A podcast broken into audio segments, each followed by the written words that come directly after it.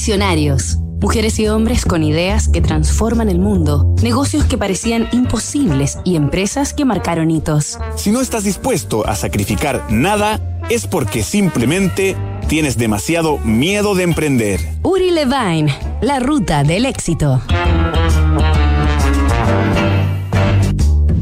El año 2008 en Israel, Ehud Shabtai, Amir Shinar y el principal ideólogo e impulsor, el ingeniero Uri Levine, lanzaron Waze, la aplicación de tránsito vehicular más popular del planeta.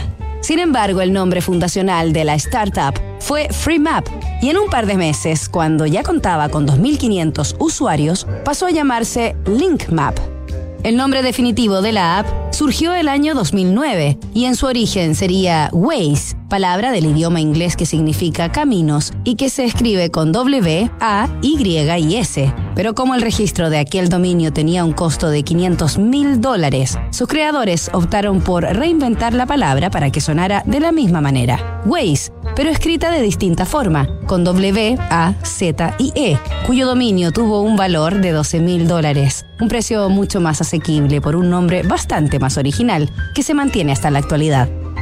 Con su nueva denominación y tras un año en marcha, la aplicación gratuita y que solo requiere conexión a Internet, aumentó exponencialmente su número de usuarios, que por una parte compartían su información en ruta y por otra se desplazaban por calles y carreteras de manera mucho más fluida, siguiendo los caminos sugeridos por Waze y su sistema de navegación GPS.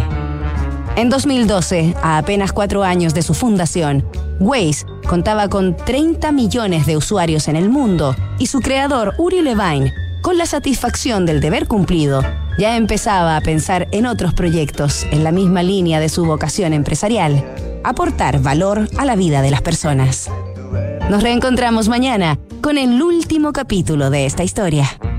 Disrupción tecnológica, cambio climático, modificaciones geopolíticas, crisis social, efectos de COVID-19. ¿Y qué pasa si miramos el contexto desde un nuevo ángulo? The New Equation es la nueva estrategia de PwC para resolver problemas complejos